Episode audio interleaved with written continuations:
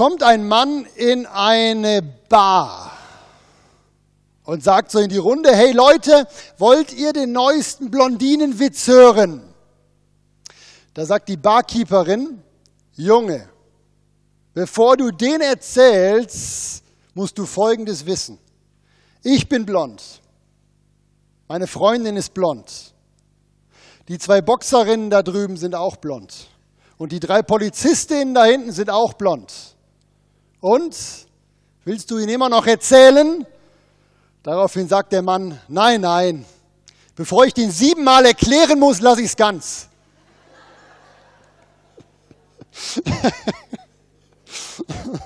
also ich, ich fand den gut, ja, ich fand den gut.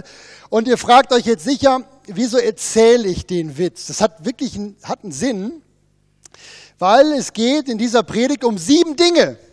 Das ist die Überleitung. Sieben Dinge. Ja, nicht um sieben Blondinen, nein, aber um sieben Dinge, die Jesus gesagt hat. Die sind bekannt geworden, diese, diese Worte von Jesus. Man nennt die in der Theologie die sieben Ich bin Worte. Ja. Und während ich mich damit beschäftigt habe, mit diesen Worten, ist schnell klar geworden, jede dieser Ich bin Worte steht eigentlich für eine Aufgabe, die Jesus hat oder hatte als Mensch. Ja, aber gleichzeitig ist mir auch bewusst geworden, mit jeder dieser Ich bin Worte ist auch eine Frage verbunden. Und über diese Frage, da hört man tendenziell eher weniger in den Gemeinden. Ich war neulich äh, beim Ohrenarzt. Habe ich ein Bild mitgebracht, das bin nicht ich. Das bin nicht ich. Ich war neulich beim Ohrenarzt, aber wie dieser Mann. Und da bekommt man ja so, so, so Kopfhörer auf. Ihr kennt das bestimmt. Ne? Ihr wart auch schon mal beim Ohrenarzt. Und dann sind die Kopfhörer so auf und dann äh, die Arzthelferin, die gibt dann so Frequenzen auf die Ohren. Das sind dann so hohe und tiefe Frequenzen rechts und links und da muss man dann immer die Hand heben, wenn man die hört. Ja, so wie der Mann das hier macht. Ich habe den Eindruck, dass die Predigt heute so eine Art Hörtest sein könnte, so ein geistlicher Hörtest. Ich habe in der Vorbereitung viel gebetet und ich habe so den Eindruck, dass Gott heute sprechen möchte. Zu jedem von euch. Nicht dasselbe wird er euch sagen. Ich glaube, für jeden ist mindestens ein, zwei Sachen dabei. Und die Frage ist, wie reagierst du? wenn der Heilige Geist dich heute anspricht und dir sagt, das ist dein Punkt. Das ist der Punkt, wo ich mit dir schaffen möchte. Es werden heute sieben Punkte kommen. Ich weiß, in der Bibelschule wäre ich mit der Predigt eiskalt durchgeflogen. Bei uns im Predigtunterricht hat man gesagt, maximal drei Punkte. Ich habe sieben. Aber ich dachte mir, weil für jeden von euch ja mindestens nur ein, zwei dabei ist, passt es wieder. Lasst uns doch hören, was Jesus uns heute fragen möchte. Wir starten ganz zügig mit der ersten Aussage. Ich glaube, die kennt ihr. Johannes 6 steht die. Weltbekannt, diese Aussage. Da sagt er, ich bin das Brot des Lebens. Wer zu mir kommt, der wird nicht hungern. Wer an mich glaubt, den wird niemals dürsten. Ich glaube, ihr kennt die Aussage. Das ist die erste von sieben Aussagen im Johannesevangelium.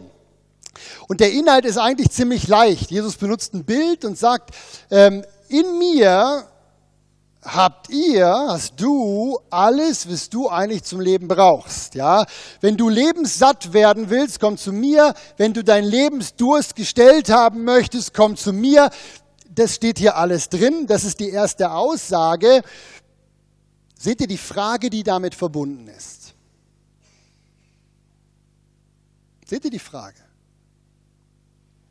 Da steckt eine Frage drin, die habe ich euch aufgeschrieben. Die Frage lautet, bin ich aktuell dabei, das lebendige Brot zu essen? Bin ich dabei, das lebendige Wasser zu trinken?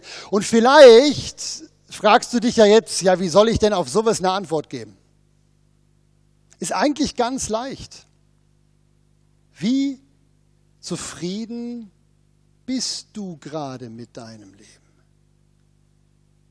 Wie ausgeglichen lebst du gerade? Stehst du morgens auf mit dem Gefühl, ich will heute nicht wieder was verpassen? Hast du Angst, dass bei dir die Türen langsam zugehen? Und dass du wie am Ende deines Lebens sagen müsstest, ich habe gewisse Dinge gar nicht geschafft? Hast du Angst davor? Ähm, Jesus warnt interessanterweise einige Verse vor Johannes 6, Vers 35 warnt er seine Zuhörer davor, im Leben Dingen nachzujagen, die einen nicht wirklich satt machen. Und ich habe das Gefühl, das machen ganz viele Menschen, auch ganz viele Christen. Die Propheten im Alten Testament, die sagen ganz häufig, trink nicht an Brunnen, die Brackwasser anbieten. Trinkst du gerade lebendiges Wasser? Ganz viele Christen nehmen diese Verse, auch die anderen Ich bin Worte, und beziehen die aufs ewige Leben. Die sagen, Jesus spricht dir nur vom ewigen Leben. Ich glaube, das stimmt nicht. Ich sage, startet mit dem Glauben an Jesus und dann soll aus dem Glauben an Jesus eine Zufriedenheit kommen, die satt macht, die den Durst stillt. Wenn du hier jetzt heute Morgen merkst, eigentlich will ich viel mehr vom Leben, als ich aktuell erreicht habe, dann möchte ich dich einladen, das jetzt ganz ehrlich zuzugeben. Jesus stellt dir vielleicht, vielleicht ist das deine Frage, die Frage, bist du lebenssatt? Weil wenn nicht, dann möchte ich dir jetzt die Möglichkeit geben, ganz kurz still zu werden und Jesus zu bitten, dir deinen Durst wirklich zu stillen. Ich möchte jetzt für dich beten, wenn du weißt, das ist mein Ding. Ich habe Angst, was zu verpassen und eigentlich bin ich gar nicht zufrieden, wie es gerade läuft.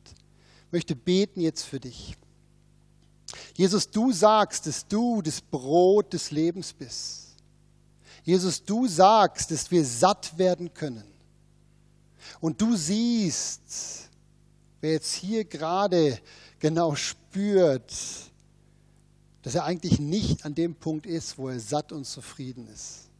Jesus, wir wollen dich bitten, dass du kommst und diese Verheißung wahrmachst in unserem Leben.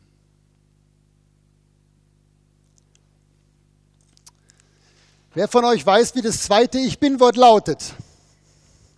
Wer kennt die Ich bin-Worte? Wie heißt das zweite Ich bin-Wort? Ich sag's euch. Das steht in Johannes 8 und heißt, ich bin das Licht der Welt. Wer mir nachfolgt, wird nicht in der Finsternis wandeln, sondern er wird das Licht des Lebens haben. Was meint Jesus mit Licht des Lebens? Bin mir ganz sicher, wenn ich jetzt mit dem Mikrofon rumgehen würde und euch fragen würde, was glaubst du, meint Jesus mit Licht des Lebens, wir würden ganz viele unterschiedliche Auslegungen hören. Weil in solche Aussagen kann man so viel rein interpretieren. Aber wenn man im Zusammenhang bleibt und schaut, in welchem Zusammenhang Jesus das gesagt hat, wisst ihr, was Licht des Lebens bedeutet? Licht des Lebens bedeutet hier in dem Zusammenhang Gemeinschaft mit dem Vater im Himmel. Weil genau davon redet Jesus in den ganzen umliegenden Versen. Er sagt, ich kenne den Vater, ihr kennt ihn nicht. Ich bin vom Vater gekommen, ihr nicht. Ich höre auf die Stimme vom Vater, ihr nicht. Wenn er sagt, ich bin das Licht und durch mich könnt ihr das Licht des Lebens haben, dann redet er von Gemeinschaft mit dem Vater im Himmel. Und damit ist die Frage dann auch recht klar, die damit verbunden ist. Die Frage, die mit diesem Ich bin-Wort verbunden ist, ist, wie ist deine Gemeinschaft mit dem Vater im Himmel? Spürst du, dass Gott dich lieb hat? Ganz direkt gefragt, spürst du das? Spürst du, dass dich der Vater im Himmel trägt gerade? Spürst du, dass Gott stolz auf dich ist bei dem, was du tust? Spürst du, weißt du, dass Gott dich wunderschön findet? Weißt du, dass er einen Plan für dein Leben hat? Ich hätte all diese Fragen, die ich euch jetzt hier gerade so stelle, die hätte ich vor drei Jahren noch nicht beantworten können. Hätte ich nicht gewusst. Das ist der Grund, wieso ich mich vor drei Jahren auf die Suche nach meinem leiblichen Vater gemacht habe. Ihr wisst es ja. Ich bin ganz ohne Vater groß geworden. Ich habe gemerkt, ich weiß überhaupt nicht, was es heißt, mit einem Vater unterwegs zu sein. Und vielleicht ist es deine Frage.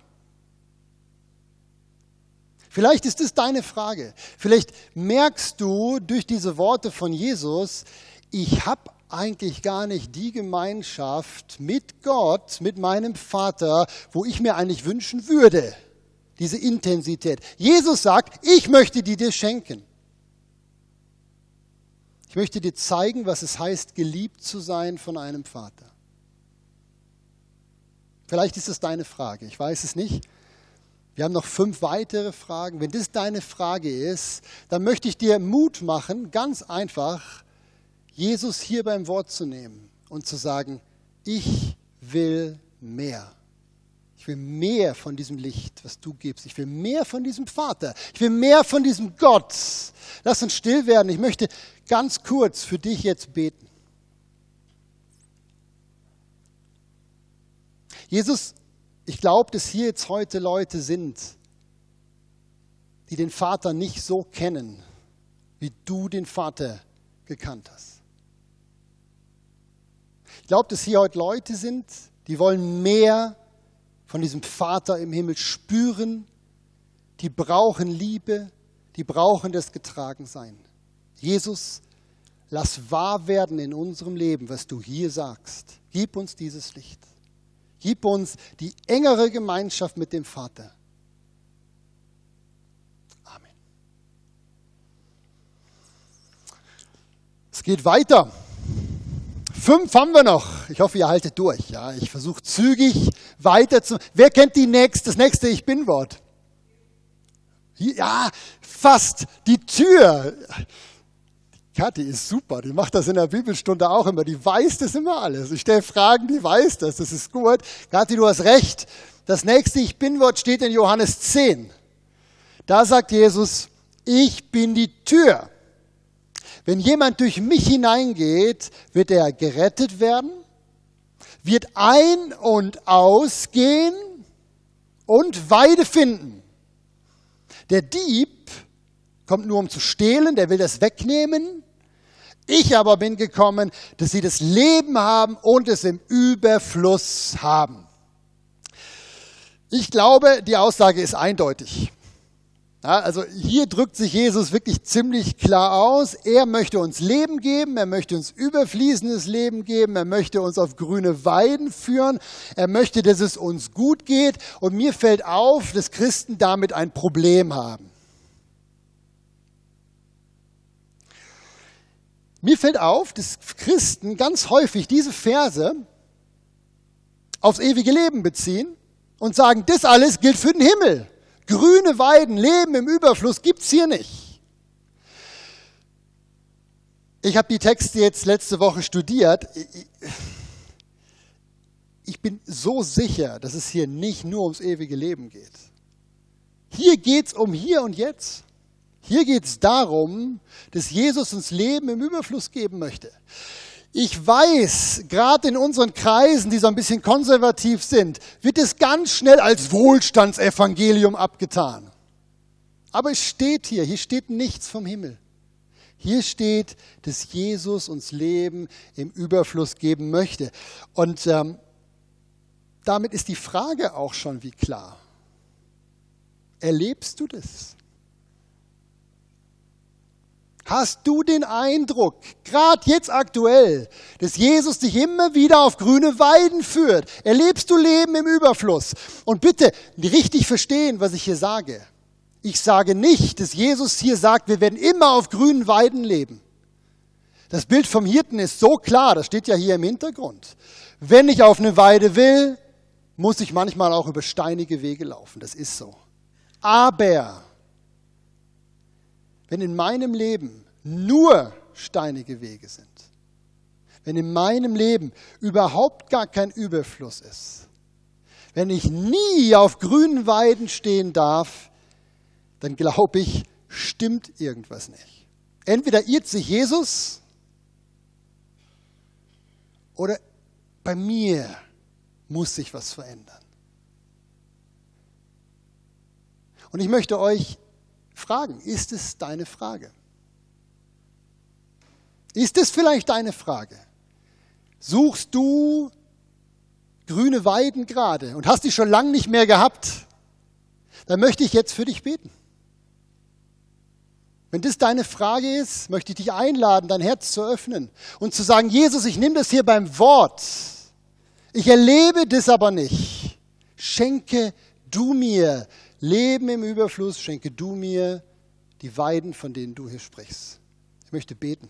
Jesus, wir nehmen dich auch hier wieder beim Wort. Drittes, dritte Verheißung. Leben im Überfluss, grüne Weiden. Hier sind Leute, die das nicht erleben. Hier sind Leute, die haben das Gefühl, schon seit Ewigkeiten auf steinigen Wegen unterwegs zu sein und die sich sehnen nach dem hier. Ich möchte dich bitten, Jesus, dass es wahr wird in unserer Gemeinde, in unserem Gemeindeleben, in unserem Privatleben, dass wir von dir gezeigt bekommen, wo das Leben liegt. Korrigiere uns, greif ein in unser Leben.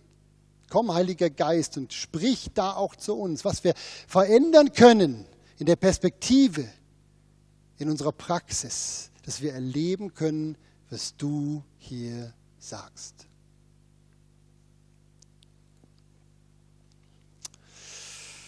Jetzt kommt der Hirte. Den kennt ihr. Ja, jetzt sind wir noch vier. Ich drücke jetzt auf die Tube. Ja, vier. Das ist ein kurzer Vers. Ich bin der gute Hirte, sagt Jesus, meine Schafe hören meine Stimme, ich kenne sie und sie folgen mir nach. Und jeder von euch, der diese Stelle kennt, der weiß, da steht noch viel mehr vom guten Hirten. Aber wir wären nie fertig geworden, wenn ich die alle genommen hätte, die Stellen. Ich habe sie mir angeguckt. Jesus sagt, ich bin der gute Hirte und ich lasse mein Leben für die Schafe. Das ist eine Sache, wo er tut. Für heute Morgen habe ich mich auf das konzentriert, was mehr auf unserer Seite ist. Ja, wir können nicht das Leben für uns selber lassen.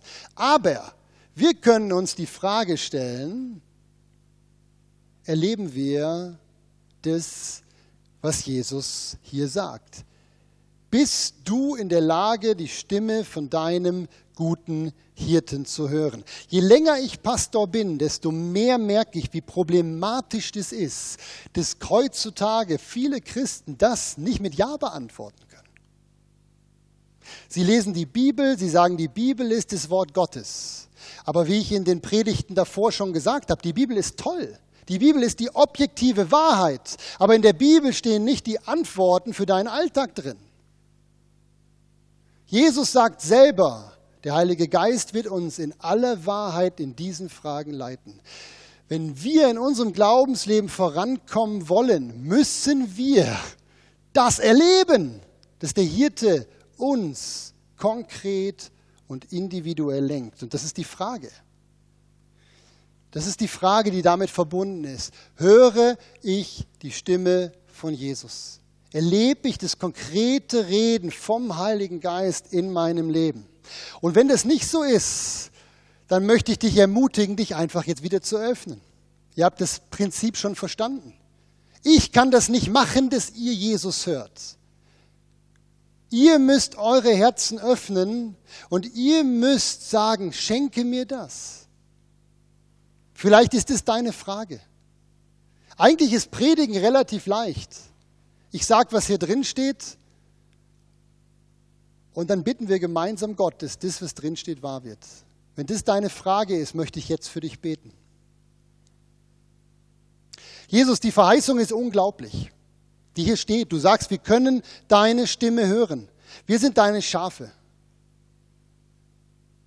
Und ich möchte dich jetzt für all diejenigen unter uns bitten, die das nicht erleben, die nicht deine Stimme hören, die nicht das konkrete Reden hören, die auf ihre Fragen keine Antworten finden. Du versprichst uns das, Jesus, und wir nehmen dich beim Wort. Gib uns das, was du hier sagst. Lass uns lernen, deine Stimme von all den vielen Stimmen in unserem Alltag zu unterscheiden. Wir wollen mehr Gemeinschaft, wir wollen deine Stimme hören. Als Einzelne, als Gemeindeleitung, als Gemeinde, bitte schenke uns, dass diese Verheißung wahr wird. Wir wünschen uns das Jesus.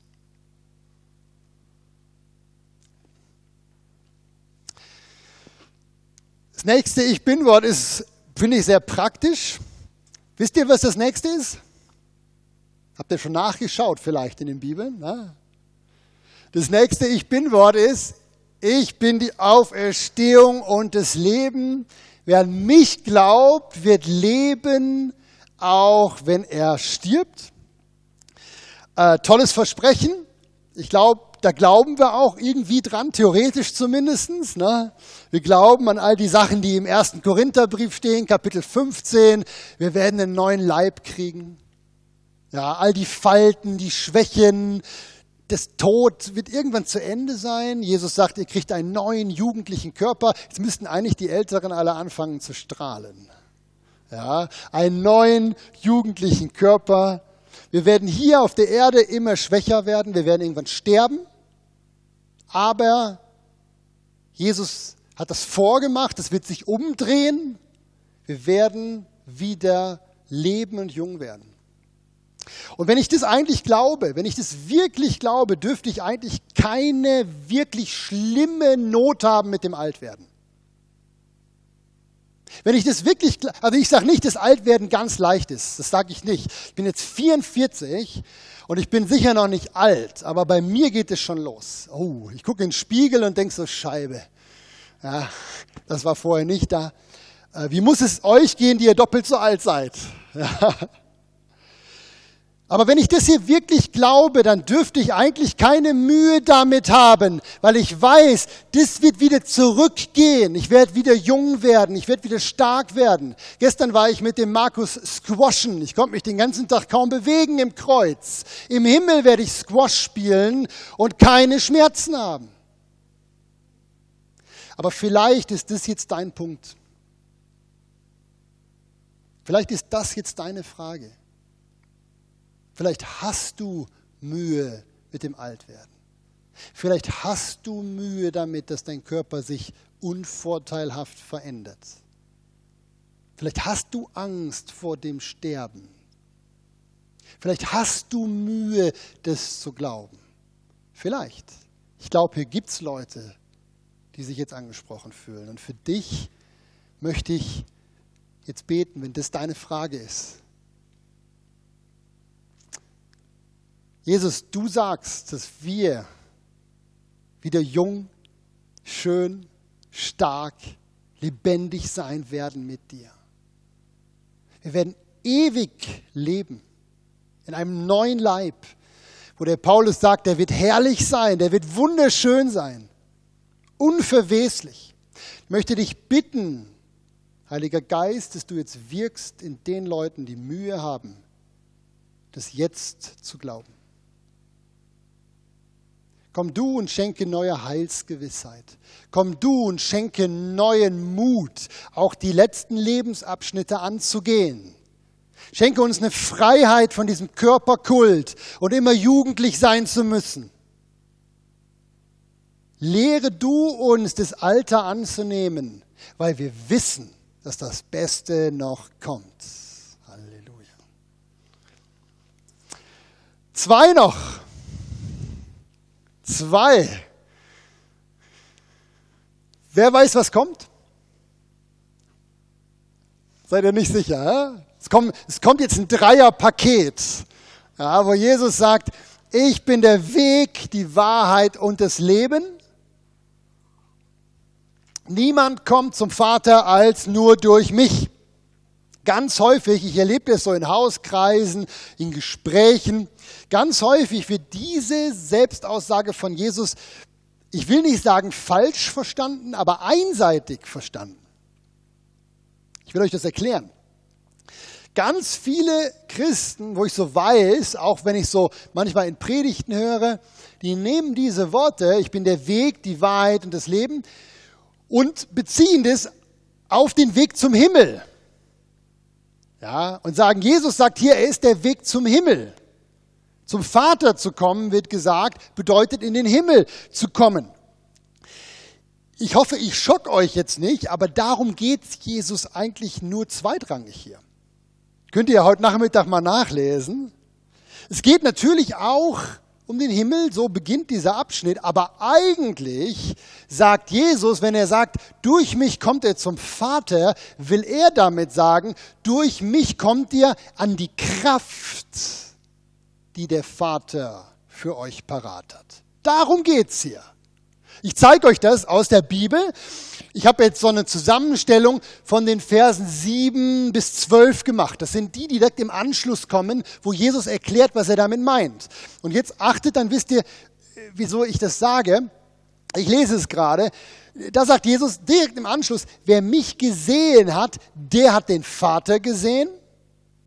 Äh, und der Vater, der in mir wohnt, der tut die Werke, die ich tue. Und jetzt, wahrlich, wahrlich, ich sage euch, also ich sage euch die Wahrheit, wer an mich glaubt, der wird die Werke auch tun, die ich tue. Und wird größere als diese tun, weil ich zu meinem Vater gehe. Seht ihr es? Das ist der direkte Zusammenhang von dem Vers. Na, natürlich kommen wir durch Jesus auch zum Himmel, ist, ist klar. Aber darum geht es ihm nicht direkt hier. Das, worum es ihm hier auch gerade geht, ist, dass wir durch ihn in Kontakt mit dem kommen, was der Vater im Himmel uns geben möchte, gerade auch an Kraft. Und wenn ihr diesen Vers jetzt seht hier, gerade auch den letzten, wer an mich glaubt, der wird die Werke auch tun, die ich tue und noch größere, dann ist damit die Frage, glaube ich, schon recht klar, die in diesen Versen mitschwingt. Ich habe das mal so genannt. Tun wir die Werke, die Jesus getan hat? Fragezeichen.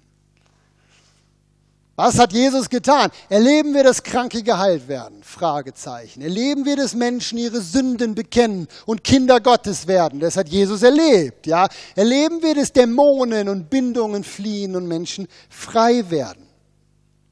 Ich muss ganz ehrlich gestehen, die, Frage hat mich, die Fragen haben mich lange nicht interessiert. Ich habe eine Theologie gehabt, wo ich gedacht habe, wir leben nicht mehr das, was Jesus erlebt hat. Ich wurde durch diverseste Bücher und Prägungen da ein Stück weit in Frage gestellt und habe das getan oder bin gerade dabei, das zu tun, worum ich euch heute bitte, wo ich euch ermutigen möchte. Ich habe vor einem halben Jahr ungefähr angefangen zu beten und zu sagen, Jesus, ich erlebe da nichts von. Ich erlebe weder, dass Menschen zum Glauben kommen, noch erlebe ich, dass Bindungen gelöst wird von den Menschen, mit denen ich unterwegs bin, noch erlebe ich, dass Menschen heil werden an Körper, Seele und Geist. Und Größeres als du tue ich schon mal gar nicht. Das steht hier aber. Ich habe angefangen, darum zu beten, dass Gott das bewirkt, was er hier sagt. Und wenn das deine Frage ist, wenn du an dem gleichen Punkt bist und sagst, ich erlebe da auch nichts von, dann möchte ich jetzt für dich beten. Jesus, du sagst hier so wunderbare Sachen. Unfassbar größere Dinge zu tun, wie du das getan hast. Die Apostel haben das erlebt, die Urgemeinde hat das erlebt. Wir lesen das in der Apostelgeschichte. Aber hier sind heute Leute, die erleben das nicht.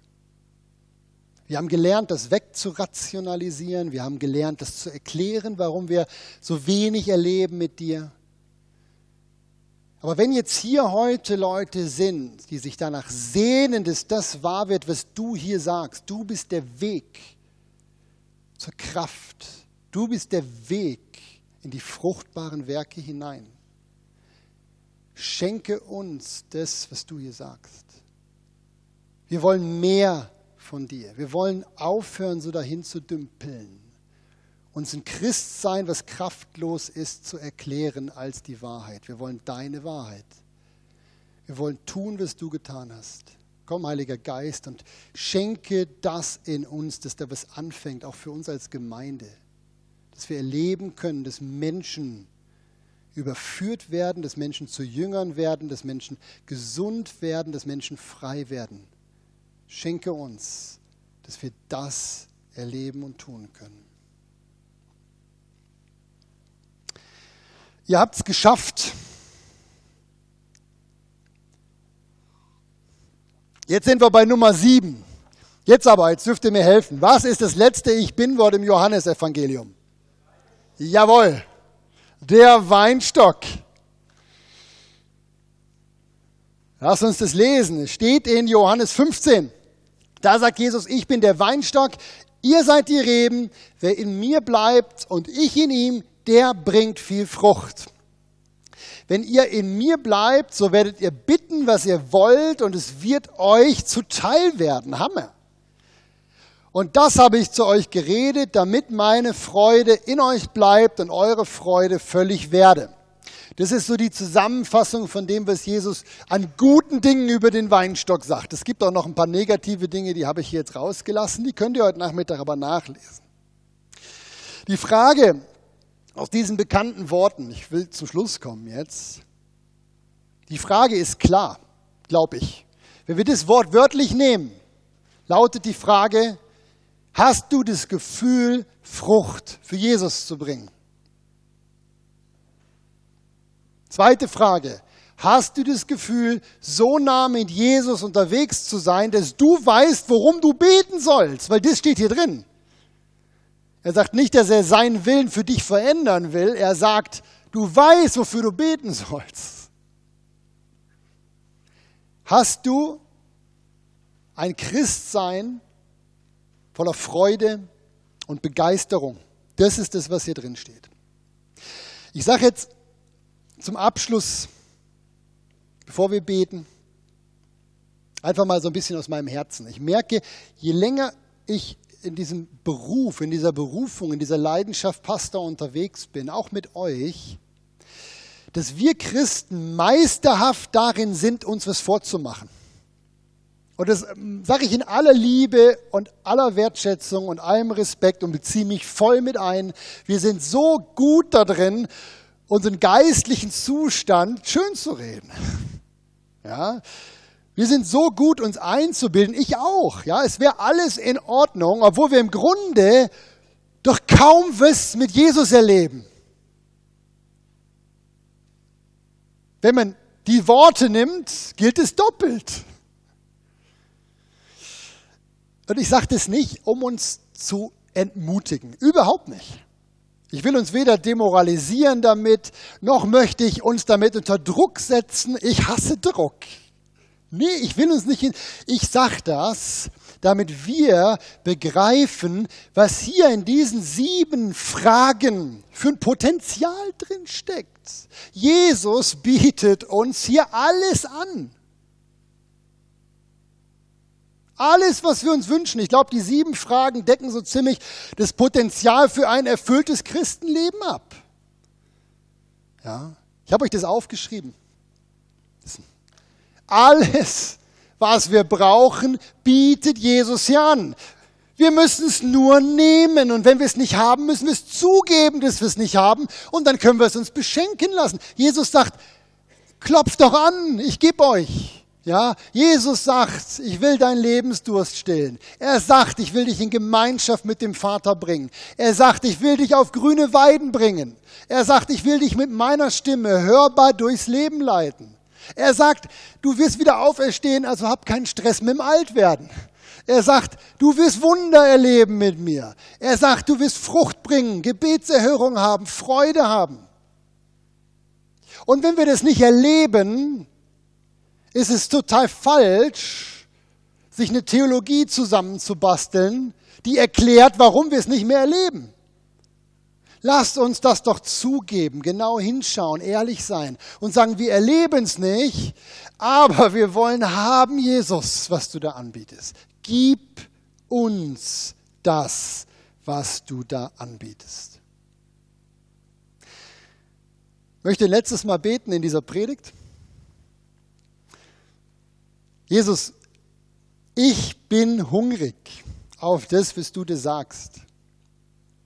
Und ich glaube, ich spüre das, dass hier Leute sind, die auch hungrig sind. Wir wollen diese Dinge, diese sieben Fragen wollen wir mit Ja beantworten können. Wir wollen mehr als Gemeinde, als Einzelne, als Familien, als Männer und Frauen, als, als Kinder. Wir wollen mehr von dir. Wir wollen aufhören, dass unser Christenleben dahin dümpelt und unterm Strich recht fruchtlos ist. Wir wollen, dass du durch uns wirkst. Wir wollen dein Reich bauen. Wir wollen, dass dein Wille geschieht durch uns, wie im Himmel, so auf Erden. Herr, wir strecken uns aus nach dir und bitten dich, dass du durch deinen Heiligen Geist anfängst, neu in uns zu wirken. Amen.